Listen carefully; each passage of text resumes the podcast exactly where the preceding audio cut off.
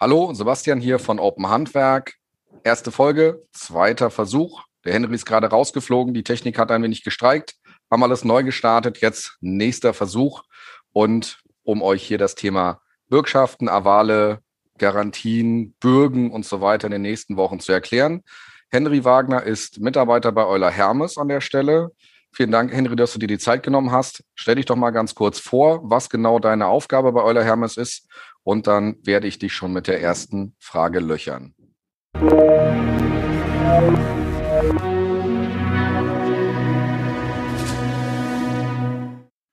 Ja, moin, moin, Sebastian. Vielen Dank für die einleitenden Worte. Ja, du hast es schon gesagt, ähm, ich bin Henry Wagner, bin 32 Jahre alt, arbeite bei Euler Hermes in Hamburg ähm, äh, in einem vertriebsnahen Bereich und ja, bin gerne bereit. Fand deine Idee klasse, dass wir hier mal sowas aus so einer Versicherungssicht Modernes zusammen machen. Okay. Ähm, steht nicht in unserer Frage drin, aber mal die erste Frage, um anderen auch ein bisschen helfen zu können. Wer oder was ist denn jetzt Euler Hermes? Weil ich äh, denke, das ist nicht jedem so direkt bekannt, äh, was ihr tut, woher ihr eigentlich kommt, damit wir natürlich letztendlich auch danach die richtige Frage dann stellen können.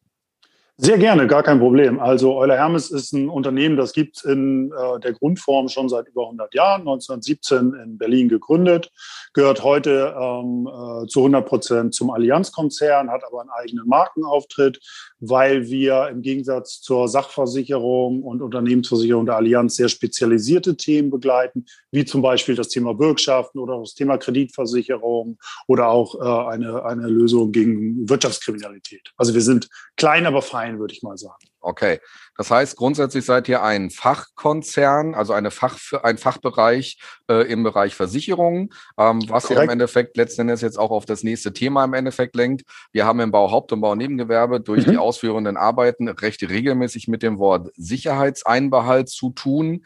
Ähm, was hat das Ganze denn jetzt mit dem Thema Euler Hermes oder entsprechend äh, Avale, hattest du gesagt, kann ich jetzt im ersten Step nicht genau was mhm. mit anfangen, aber Bürgschaften, Garantien, was hat das überhaupt damit zu tun? Also wie hängt das zusammen? Versuch uns doch mal bitte so ein bisschen chronologisch äh, ein Stück weit an die Hand zu nehmen, dass wir verstehen, was das genau sein soll. Sehr gerne. Also erstmal muss man die Begriffe so ein bisschen sortieren, denke ich mal. Das ist auch ganz normal, wenn man damit jetzt nicht tagtäglich täglich zu tun hat, so wie ich jetzt keiner bin, der seine Wohnung selber renovieren könnte oder ein Haus bauen könnte, ähm, kann ich auch oder erwarte ich nicht, dass jemand diese Begriffe mit denen super jongliert und immer genau weiß, was eigentlich was ist. Es ist auch nicht so schwer. Also das ist das Schöne, das ist die andere Nachricht. Es ist eigentlich relativ einfach. Also wir haben einmal ähm, das, das, der Überbegriff für das ganze Thema ist der Begriff ähm, Avale aus meiner Sicht. Wir nennen das auch Avalkredit. Warum erkläre ich gleich nachher nochmal, glaube ich. Ähm, das Thema Aval oder Aval bezeichnet letztendlich nur eine Art Schriftstück. Also ein Aval ist eigentlich nur ein Zettel, ein Stück Papier. Mehr ist es nicht. Ähm, die Worte Bürgschaft oder zum Beispiel Garantie oder es gibt auch noch auf der ganzen Welt ganz viele bunte Bezeichnungen dafür. In Südamerika heißt das Finanza, ähm, äh, in den USA oder in Großbritannien zum Beispiel auch ein Bond. Ähm, da gibt es ganz viele bunte Begriffe, die beschreiben aber letztendlich alle immer nur eine Art des Avals, also eine Ausdifferenzierung, wie kann so ein Aval, so ein Schriftstück aussehen. Das ist es im Prinzip. Ähm, und mm, die Begrifflichkeiten werden auch so je nach Region, wo man herkommt, auch ein bisschen anders verwendet. Also zum Beispiel im, in Deutschland spricht man eigentlich immer von der Bürgschaft, so ganz generell. Das liegt auch daran, dass das zum Beispiel im BGB geregelt ist. Ähm, in Österreich, warum auch immer, obwohl es dem deutschen BGB von der Rechtsprechung sehr, sehr nahe ist in vielen äh, Bereichen, spricht man wieder von Garantien, was dann historisch gewachsen ist aus ähm, aus äh, der sogenannten Stempelsteuer. Fun Fact am Rande, die es mal in Österreich gab, gibt es heute lange nicht mehr. Aber deswegen spricht der Österreicher zum Beispiel oft von einer Garantie, meint aber eigentlich auch eine Bürgschaft. Also daran sieht man, die Begriffe werden sehr synonym durcheinander jongliert, was nicht schlimm ist, aber ab und zu muss man damit aufräumen. Na klar, also du hast jetzt gerade Bürgschaft und Garantie in den Mund genommen und mhm. definiert. Wie gesagt, das, was ich ja im Endeffekt immer vom Handwerker sehe und was ich ja selber auch irgendwo in meine Rechnung schreibe, wenn ich mhm. im Büro sitze, da steht Sicherheitseinbehalt. Kannst du das jetzt nochmal auseinanderklamüsern? Mhm. Ist das jetzt das gleiche? Reden wir von was anderem? Setzt das eine das andere voraus? Ähm, dass wir, wie gesagt, da nochmal so, so ein Setup kriegen, weil wenn ich jetzt Handwerker bin und sage, ich brauche eine Bürgschaft, eine Garantie, aufgrund welcher Basisinformationen passiert dann die Kommunikation zwischen dir und dem Handwerker? Genau, also ähm, wenn, der, wenn der Handwerker mitgeteilt bekommt von seinem Auftraggeber für den Werkvertrag, ja, den machen wir zusammen, den Werkvertrag, aber ich hätte dafür gern, ich behalte dafür einen Sicherheitseinbehalt für zum Beispiel die Mängel, die entstehen können oder die Vertragserfüllung, die erstmal passieren muss, ähm, dann ist das erstmal eine Aussage. Also dann sagt der, übersetzt in Juristendeutsch, ich behalte, oder ins einfache Juristendeutsch, ich behalte von dir 5% Summe X ein. Die zahle ich dir nicht aus, obwohl du sie geleistet hast. So. Mhm. Um an dieses Geld zu, zu kommen, weil das hilft ja in der eigenen Liquidität, dass ich das habe und damit vielleicht andere Baustellen, andere Materialien bezahlen kann, gibt es dann Avale, Avale, also Bürgschaften oder Garantien, je nach ähm, ähm, Charakter, holen dann dieses Geld, das eigentlich behalten werden würde als physisches Geld beim Auftraggeber, vom Auftraggeber weg und dann habe ich es wieder in meinem Unternehmen und kann damit weiterarbeiten. Mein Auftraggeber hat dann nur eine Aval vorliegen, also eine Bürgschaft oder Garantie. Also physisch den Zettel. Richtig. Also das ist nicht, wie wir es jetzt äh, in, in verschiedenen anderen äh, Geschichten wie mit dem Steuerberater, mit dem Ingo immer sagen, wir machen mhm. hier ein PDF und schicken das von Software A nach Software B, laden es hoch, schicken es rüber. Mhm. Also nicht mehr diesen Schuhkarton, sondern bei dir geht es jetzt konkret darum, dass bei den Avalen es konkret wirklich auch um den Austausch eines physischen Dokumentes geht, was auf Papier entsprechend existiert und dann auch aufgehoben werden muss. Das ist richtig, oder? Korrekt. Wir nennen das dann auch sogar die Urkunde. Also die, okay. wir fertigen dann eine tatsächliche Urkunde. Die ist auch in vielen Fällen äh, manchmal noch, nicht in vielen Fällen, manchmal muss man sagen, auf besonderem Papier. Mhm. Ähm, in meisten Fällen einfach auf normalem Papier, aber mit Originalunterschriften. Und die werden dann entweder die an unseren Kunden gegeben, also für den wir uns verbürgen, oder auch an, direkt an den Auftraggeber gesendet, je nachdem. Und dann erhält unser Kunde dann eine Kopie. Ähm, das ist, ich sag mal, der Oldschool-Weg. Es gibt auch mittlerweile, ich denke, da werden wir, ähm, wir machen ja eine Miniserie, auch in der nächsten Folge nochmal dezidiert darauf eingehen. Es gibt auch mittlerweile diesen Weg als, als digitalen Weg. Das nennen wir dann E-Aval, also das elektronische Aval. Und da wird in der Tat, genau, richtig, selbes Prinzip. Da wird in der Tat ähm, kein Papier mehr ausgetauscht, weil du kannst dir vorstellen, also wer kriegt in Deutschland Bürgschaften von, von Unternehmern, von äh, Handwerkern, Bauunternehmern? Oft ähm, natürlich auch Behörden. Und stell dir vor, so eine Stadt wie die Hansestadt Hamburg, wo ich jetzt hier gerade sitze, ähm, würde äh, kriegt ganz viel im Papier. Das sind ja kilometerweise Aktenordner. Und natürlich versuchen solche Unternehmen, aber auch äh, Behörden wie die Stadt Hamburg, das zu digitalisieren, dass sie einfach nur noch eine kleine Festplatte haben und nicht mehr äh, kilometerlange Regale. Das hat sich aber noch nicht sehr verbreitet. Ähm, da gibt es noch aus meiner Sicht ein paar Berührungsängste, aber das ist die Zukunft. Da sind wir uns sehr, sehr sicher. Okay. Ähm, wir reden ja am Ende des Tages jetzt von Bürgschaft und Garantie. Du hast mhm. gerade erklärt, das geht um ein Dokument. Äh, wie gesagt, in der zweiten Folge auch mit der Situation, dass es anders sein kann. Nichtsdestotrotz stellt sich jetzt die Sache, wer ist denn jetzt Bürger? Was ist eine Bürgschaft und Bürgschaftsgeber. Also da habe ich hm, jetzt wirklich nochmal ja. so ein bisschen. Also gibt es da eine Reihenfolge, die du mal hier kurz nochmal auferklären kannst, dass wir wissen, welche Person in welcher äh, vertraglichen Konstanz oder Ko äh, Konstante ist jetzt was und wie? Weil am Ende des Tages sind wir jetzt ja dann in einer Dreierkonstellation. Ich habe einmal den Auftraggeber, ich habe den Auftragnehmer, das heißt den Handwerker und ich habe euch mhm. an der Stelle. Mhm. Genau. Ähm, Du hast es im Prinzip schon richtig fast. Es ist eine Dreiecksbeziehung. Wenn du es auf dem Zettel malen würdest, hättest du ähm, auf der linken Seite den Auftragnehmer, auf der rechten Seite den Auftraggeber ähm, und irgendwo darüber, damit es ein Dreieck wird, äh, den Bürgen. So, der Bürger könnte ein Unternehmen wie, äh, wie meines sein, wie Euler Hermes sein. Ähm, und der Bürger ist dann je nach Sichtwinkel, also gucke ich aus Sicht des Auftraggebers oder Auftragnehmers, ähm, äh, derjenige, der die ähm, Bürgschaft dann zur Verfügung stellt. Ähm, wir ähm, nennen das, wir sind dann auch praktisch der Avalgeber. Mhm. Wir geben das Aval an den Avalempfänger, der dann synonym ist mit dem Auftraggeber. Und der Auftragnehmer, also der, der die Leistung letztendlich ausführt, ist der Avalnehmer. aus unserer Sicht. Und vielleicht auch um die Vertrags, auf die Vertragsverbindung zu kommen, die es dafür natürlich benötigt. Ähm, die Vertragsverbindung besteht immer zwischen dem Avalgeber, also uns als Bürger, und dem Avalnehmer, ähm, also dem Handwerker, der den Auftrag durchführt. Okay. Genau. Ich, ich würde gerne nochmal zurückspringen. Ich, ich hake kurz ein. Wir haben ja gerade schon mal die Begriffe Bürgschaft, Garantie ähm, nochmal durcheinander geworfen. Da vielleicht nur nochmal zur Definition. Ähm, da gibt es auch eine ganz, ganz äh, schöne Übersetzung.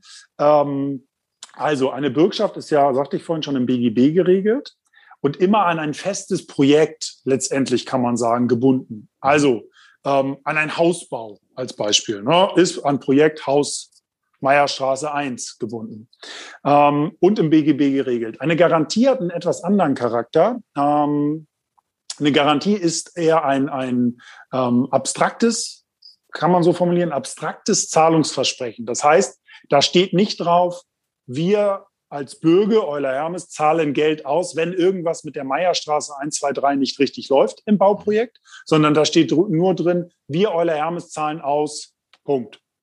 Also wir verbürgen uns für Summe X, Punkt. Das ist nicht gekoppelt an irgendein bestimmtes Projekt. Ähm, man könnte auch sagen, eine Garantie ist ähm, erst zahlen, dann fragen. Mhm. Also wir müssen erstmal bezahlen und dann fragen, hey, woran liegt es eigentlich? Ähm, und das andere ist erst fragen und dann bezahlen. Bei einer Bürgschaft, das ist dann wieder im Gesetz geregelt, darf nämlich derjenige, der die Bürgschaft ausstellt, also auf dessen Briefpapier das passiert, in dem Fall bei uns zum Beispiel, ähm, darf natürlich fragen, warum sollen wir denn jetzt Geld bezahlen? Was ist die Begründung? Weil, wie du dir vorstellen kannst, im deutschen BGB geht ja nichts ohne äh, ganz genaue Regelung und Begründung. natürlich. Ähm, für mich stellt sich jetzt noch eine Frage zu dem Thema, mhm. die jetzt nicht auf deinem Zettel steht, den, den wir ja im Vorfeld mal so durchgesprochen ja. haben, weil ich brauche ja einfach definitiv Unterstützung, liebe Zuhörer und Zuschauer. Das Thema ist so komplex und äh, ja. nicht so einfach und für mich genauso nicht, aber genau das ist der Grund, warum wir das auch hier für euch machen. Ähm, du bist der Bürgschaftsgeber. Genau, also wir, der Versicherer, könnten der Bürgschaftsgeber sein. Genau. So, die Vertragsbeziehung besteht ja zwischen dir und dem Handwerker und der Handwerker muss ja für die Leistung am Ende des Tages auch einen kleinen Obolus an euch abtreten und, mhm. den, und am Ende des Tages bekommt der Handwerker Geld von seinem Auftraggeber ausbezahlt, was er eigentlich hätte einbehalten. Aus unterschiedlichen Gründen, aus Liquiditätsgründen natürlich immer wahrscheinlich auch als erstes äh, in der Nennung an der Stelle. Nichtsdestotrotz stellt sich mir jetzt mal die Frage, mhm. wann oder unter welchem, welcher Voraussetzung tritt denn jetzt wer an euch heran und möchte irgendwas? Du hast gerade gesagt, zwischen äh, geben und nehmen, erst geben, dann fragen, erst fragen, dann nehmen. Ist mhm. jetzt so die Situation. Ich würde das ganz gerne nochmal versuchen, diesen Knoten in meinem Kopf ein Stück weit zu lösen, weil der Punkt ist ja, wir nehmen jetzt einfach diese 10% mhm. Sicherheitseinheit mhm. während so einer Bauphase und am Ende sind es dann fünf. Vorne waren, waren 5% Vertragserfüllungsbürgschaft. Die Hausbau ist abgeschlossen, der Vertrag ist erfüllt worden, damit fällt, der, fällt die Bürgschaft ja im Endeffekt weg. Die hat man jetzt nicht besichert, sondern ich möchte jetzt im Endeffekt meine Gewährleistungsbürgschaft besichern. Die fünf Prozent, Haus kostet 200.000 Euro, fünf Prozent mhm. äh, ist entsprechend äh, 10.000 Euro. Das heißt, die 10.000 Euro bekomme ich von meinem Auftraggeber als Handwerker zusätzlich ausbezahlt, weil ja. ich von dir einen Zettel bekomme, den ich meinem Auftraggeber gebe. Jetzt ist irgendetwas in dieser Sicherungszeit entsprechend, mhm. dort, die dort was passiert was muss denn jetzt wie passieren, dass im Endeffekt oder wer muss jetzt auf dich zugehen, wenn denn da ein Schadensfall eintreten würde? Der Auftraggeber an dich, der Auftraggeber an mich als Handwerker mhm. oder ich als Handwerker an dich muss sagen, weil am Ende des Tages hast du den Zettel ja weitergegeben. Das heißt, du bürgst ja am Ende des Tages dafür. Korrekt, genau. Also da müsste man jetzt zwischen Bürgschaft und Garantie unterscheiden. Wie ich ja gerade schon sagte, die haben unterschiedlichen Charakter. Ich gehe jetzt mal von dem Fall aus, und das ist in 99,5 Prozent der Fälle, die du hier beschrieben hast, in Deutschland der Fall, dass wir über eine Bürgschaft sprechen. Und in dem Fall ist es so, dass der ähm, derjenige, der Auftraggeber ist, also der den Sicherheitseinbehalt hätte behalten können, aber ihn rausgegeben hat, weil er von uns ja die Bürgschaft hat, auf den Handwerker zugeht und sagt, hey, cool, dass du mir das Haus gebaut hast, aber guck mal, da oben haben, sie, haben wir jetzt Risse und das sind nicht nur Setzrisse, das sind wirklich schlimme Risse. Da musst du noch mal dran, das ist ein Mangel. wenn dann ähm, Einheitlichkeit, ein einheitliches Verständnis besteht, dass da ein Mangel ist, dann würde jeder Handwerker, der was auf sich hält, diesen Mängel beheben, wenn das jetzt nicht nur vorgeschoben ist, was wir auch immer wieder haben. So, wenn er diesen Mangel beheben kann, ähm, dann ist alles fein. Dann sind wir als Versicherung, als Avalgeber nicht involviert. Was mhm. auch gut so ist. Das ja, ist nämlich auch nicht immer schön. Also das macht ja keinen Spaß für alle Beteiligten. Das ist viel Papierkram, viel Telefonate. Deswegen ist das super, ähm, dass das untereinander geregelt wird. Wir kommen erst dann ins Spiel und ähm, äh, das ist äh, aufgrund des Charakters der Bürgschaft so, wenn der Handwerker, der die initiale Leistung erbracht hat, also dieses Haus gebaut hat, den Mangel nicht mehr beheben kann, weil er schlicht einfach nicht mehr vorhanden ist. Eine Mangel, Mängelgewährleistung geht ja bis zu fünf Jahre. Mhm. Ähm, das heißt, der hat vor drei Jahren schon seinen Betrieb aufgegeben, vielleicht sogar nur aus Altersgründen. Dann würden wir dafür gerade stehen, weil der Handwerker nicht mehr kann. Mhm.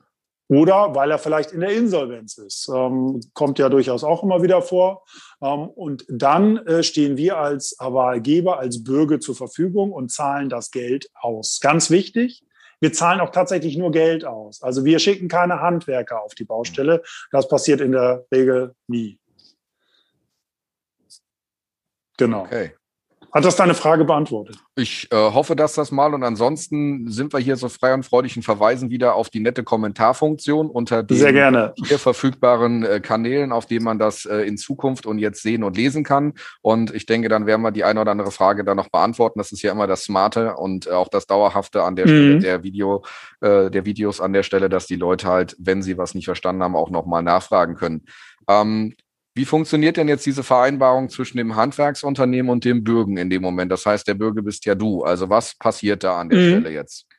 Also, äh, das ist relativ einfach. Im Prinzip schließen wir, du kannst dir das vorstellen, wie wenn, wenn du als Handwerker zu deiner Hausbank gehst und sagst, liebe Hausbank, ich hätte gern eine Kreditlinie für meine Projekte, damit ich Material einkaufen kann, machen wir genau das, nur dass wir halt kein Geld physisch zur Verfügung stellen, also nicht 50.000 Kreditlinie, sondern wir stellen ein, eine äh, sogenannte Kreditvereinbarung zur Verfügung, wo wir sagen, du kriegst von uns einen Avalrahmen, wo du Bürgschaften und Garantien jeder Art, Menge, Gewährleistung, Anzahl, Vertragserfüllung zur Verfügung gestellt bekommst und da abrufen kannst, bis der Rahmen halt voll ist. Also praktisch wie so eine Kontokorrentlinie, wie ein Bankkredit, nur für Bürgschaften, dass halt kein Geld überwiesen wird, sondern Zettel ausgestellt werden, flapsig gesagt. Na klar. Ähm, spitzen wir das Ganze noch ein Stückchen höher mhm. zu. Wir haben jetzt ein Unternehmen, das ist gerade neu am Markt.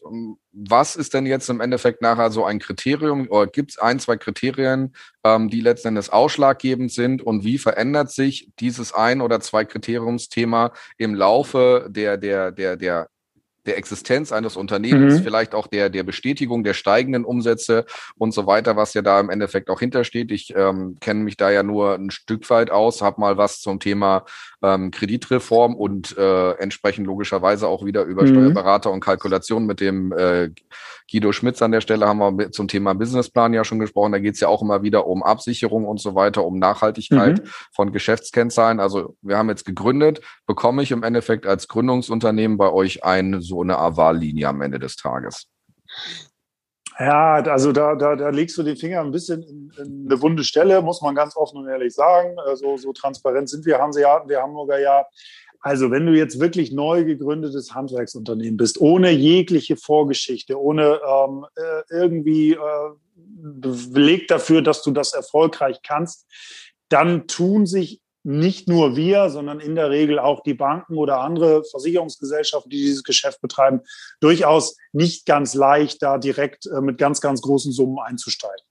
Ähm, in der Regel brauchen wir einen vollständigen ähm, Jahresabschluss, um, um eine vernünftige Prüfung durchführen zu können. Wir nennen das dann Bonitätsprüfung.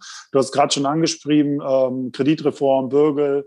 Äh, das ist bei denen ähnlich. Die stellen zwar keine Bürgschaften zur Verfügung, aber die brauchen auch letztendlich irgendwie ein Stück Papier, wo mal so ein bisschen was testiert ist, also von einem Steuerberater zum Beispiel bestätigtes Ergebnis draufsteht. Also um zu sehen, kann ein Unternehmen auch überhaupt erfolgreich sein Geschäft machen und verdient es damit Geld. Ne? Ähm, Mir ist dieses Wort Bonitätsprüfung gerade nicht eingefallen, deswegen habe ich mir jetzt gerade selber die Brücke genommen mit, mit, mit Kreditreform. Das ist genau. Halt genau der Punkt. Also grundsätzlich ist es natürlich nachvollziehbar und transparent. Ähm, gehen wir jetzt mal weiter und sagen, das Unternehmen existiert seit fünf Jahren. Mhm. Ähm, ich habe Zahlen, Daten, Fakten, die ich dir vorlegen kann an der Stelle. Ja. Ähm, ihr könnt das prüfen. Ich bekomme einen Rahmen. Ähm, der Rahmen ist jetzt voll. Ich belege quasi zwei, drei Jahre später äh, meine Zahlen weiter, lege die quasi offen, was ja grundsätzlich erstmal kein Geheimnis ist. Das ist ja nichts anderes, was ich im Endeffekt, wie du es ja sagtest, bei der Bank mit Kredit oder bei der KfW, wenn ich Fördergelder oder solche mhm. Sachen auch nicht anders tue. Verändert sich das bei steigendem Umsatz und bei steigenden äh, Zahlen an der Stelle? Kann ich dann im Endeffekt den ganzen Rahmen auch wieder mehr bekommen? Oder ist das irgendwo nachher limitiert? Und wenn ja, an äh, vielleicht einem Kriterium, was ist so ein Limit, wo man sagt, ähm, an dem kommt man quasi ohne weitere mhm. Situation nicht vorbei. Weil ich meine, ich stelle mir ja vor, wir reden, hat es gerade gesagt, von fünf Jahren. Was mache ich in fünf Jahren an Aufträgen?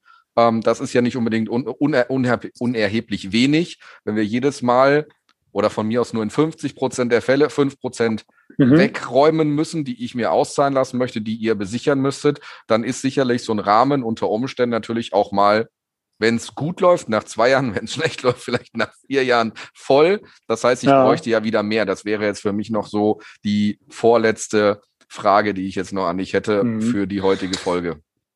Also, ähm, grundsätzlich kann so ein Rahmen natürlich mitwachsen. Und ähm, um bei dem Beispiel zu bleiben, das Unternehmen das hat jetzt schon ein paar Jahre auf dem Buckel. Ähm, es läuft gut wirtschaftlich, man hat gute Aufträge, man wächst auch. Ähm, dann wächst auch so ein, so ein Rahmen mit. Also äh, wir haben Rahmengrößen, das geht los bei zum Beispiel 5000 Euro, ganz, ganz klein ähm, und hört auf bei Hunderten von Millionen. Also das gibt es auch. Das ist natürlich jetzt nicht unsere Zielgruppe ähm, äh, für unser Gespräch heute, aber die Möglichkeiten gibt es auf jeden Fall. Ähm, was meiner Erfahrung nach ist, also du hast ja angesprochen, dass ich irgendwann ganz viel Wirtschaftsvolumen brauche, weil ich immer diese fünf Prozent oder, oder zehn Prozent Vertragserfüllung Bürgschaft, die musst du ja auch vielleicht noch dazu rechnen. Das kommt ja noch on top. Ähm, meiner Erfahrung nach also ich habe es noch nicht oft erlebt, dass ein Unternehmen jetzt ähm, mit einer guten Bonität da an irgendwie eine Grenze gestoßen ist, was die Aval-Seite angeht, also die, die Möglichkeiten, Avale äh, zu bekommen. Vielmehr erlebe ich das, ich habe eigentlich gar nicht genug Vol Volumen im Unternehmen, also Mitarbeiter, um überhaupt noch mehr Aufträge anzunehmen. Ähm, ich äh, kann nicht genug Leute ausbilden. Das heißt, ich habe eigentlich andere limitierende Faktoren, als äh, dass ich nicht genug Aval bekomme bei gesunden Unternehmen.